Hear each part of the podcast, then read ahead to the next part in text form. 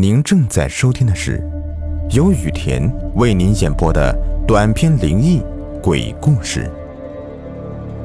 本节目由喜马拉雅独家播出。晚上好，朋友们，欢迎收听今天的灵异鬼事，我是主播雨田。今天呢，给你们带来一个非常经典的灵异故事。这个故事的名字呢，叫做《微笑的男人》。那天晚上，这大约是在五年前。当时我住美国的某个大城市的下城区。我啊是个夜猫子，习惯要到半夜三四点时才睡觉。所以每当我的室友在十二点呼呼大睡之后，我便会感到无聊透顶。为了消磨时间，我通常会在既无人迹的街道上面独自漫步，让自己平日忙碌的思绪沉静一下。这个习惯我持续了四年。对于凌晨时分独自在大街上面漫步，我是从来没有感到一丝害怕。相反的，我经常和我的室友啊开玩笑说，我们城镇的治安非常好，就连那些毒品头子也都是好好的。但就在那一晚的凌晨，我对这夜游习惯的信心，在短短的十分钟之内，被一个神秘男人粉碎的荡然无存，而且永不复在。我还记得。当晚是星期三，时间大约是凌晨一点到两点。当时我在离家只有数条街的公园散步，那是一个非常宁静的夜晚。整个数百平米的公园，除了我和我自己长长的影子之外，没有其他人影的存在，甚至连小猫小狗也看不见。公园附近的马路也没有任何车辆经过，你几乎可以荡荡悠悠的在马路中间跳舞。我第一次察觉到那名陌生男子是当我开始掉头回家的时候。那时我已经走到公园对面的大街，他就站在街尾那里，在白色的灯光下面跳舞。他的舞姿非常奇怪，你可以说他是类似华尔兹的舞步，但我宁愿说他像个患上癫痫症的病人发病的样子，不受控制的抽搐着。他每跳完一段舞步，便会用一种很滑稽的方式向前滑一步。我好一会儿才察觉到，原来他正朝我站的位置慢慢的逼近。那时候我没有想太多，以为他只不过是一名寻常的醉汉，我就继续往前走。当我和他的距离越来越近的时候，我才发现，他看起来是那么的优雅。他的个子高挑，身形修长，穿着一套松垮破烂的八十年代的西装。他跳得越来越近了，近的我可以看到他更多畸形古怪的细节。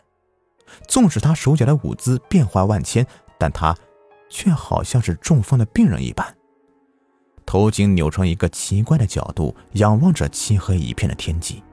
他那双白眼睁得很大。大的像两颗乒乓球，漆黑而细小的眼珠猥琐的向我微微斜视着，散发出疯狂的光芒，并且在他那张又尖又长的脸上绽放出一抹诡异的微笑。我不是傻子，我看到他的笑容和眼睛，便立即匆匆的走到对面的街，总之离他越远越好。当我走到对面街的时候。我回头一看，我被吓得立即停止了步伐，呆若木鸡的站在了原地。那个男人的位置，现在刚好和我平行。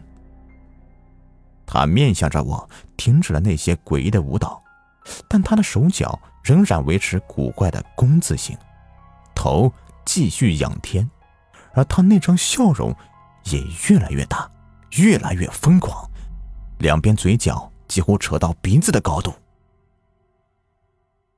不安和恐惧开始在我心里萌生。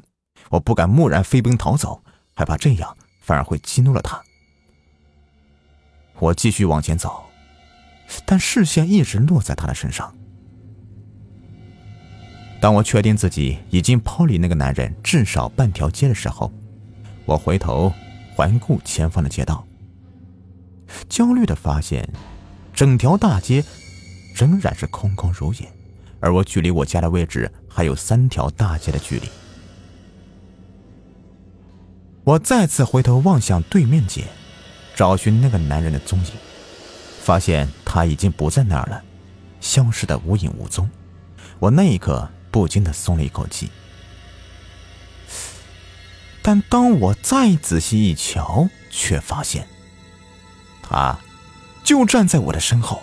他站在离我不到十米的地方，躲藏在树荫下，仍然维持刚才的姿势，面向着我。我确定刚才没有听到任何的跑步声，但他现在的位置和之前至少缩小了二十米，而我回头的时间最多也只有十秒，也就是说，他跑起来的速度非常惊人。我被他突然的逼近吓得不知所措，我和他怔怔的站在原地，四目交投，时间不知过了多久，可能只有数秒。但我觉得有数小时那么长。突然，他一个箭步朝我飞奔过来，就好像卡通片里那些鬼鼠的小偷。他弓起双脚，蹑手蹑脚的用脚尖走路。但唯一不同的地方是，他跑得非常非常的快。我有想过拿出手提电话或拔腿就跑，但那时候强烈的恐惧已经吞噬了我。我被吓得动弹不能，双脚就好像是被冻结在了地上，怔怔的看着眼前的男子那张疯狂的笑容，与我越来越近，越来越近。我以为自己死定了，但当他跑到离我只有一米的距离时，却猛然停了下来，仍然仰望着天空，仍然疯狂的微笑。我原本想向他怒吼：“你他妈干什么？”但是我实在是太害怕了，嘴角抖得很厉害，最后却成了一阵含糊的呜咽。你你，那个陌生男子没有回答，但好像是被我可怜的样子给打动了，他开始转身走人，他跳回那些古怪的舞蹈，一拐一拐的离开。我不敢把视线由他身上移开，至少等到他远的我再也找不到、看不到他为止。但当那名男子走了半条街的时候，却猛然停了下来，转身向我跑了过来。他这一次是全速、急速飞跑、飞奔过来。那名男子像一个只会在噩梦中的怪物，以急如闪电的速度向我跑了过来。我被吓得尖叫了出来，僵硬抽搐的四肢，头部扭着不寻常的角度，疯狂病态的笑容。转眼间。他已经近得触手可及了，我拔足狂奔呐，像一个小孩子一般，一边奔跑一边尖叫。我没命似的狂奔，直到跑到双腿发软、颓然的跪倒在交通灯的旁边为止。我赶紧回头瞥一眼，发现那名男子没有再跟上来。在回家的途中，我仍然像只被猎人追捕的小鹿，不知神经质的左顾右盼。担心他会在某个角落突然窜出，但我很幸运，这一次，他真的消失的无影无踪了。那一晚之后，我再也没有在夜晚散步了，甚至不敢独自外出。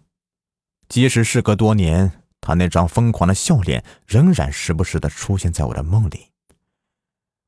我可以和你们担保，那个男人没有喝醉，也没有食药。他那种舞蹈，那张笑脸，展露出来的是一种赤裸裸的病态，纯粹的疯狂。而这样的东西是真的非常非常的可怕。好了，这就是我为你们带来的微笑男人的故事。下面呢，来看一看上期有哪些上榜的留言吧。恭喜爱吃糖糖的小可爱夺得沙发，并且说。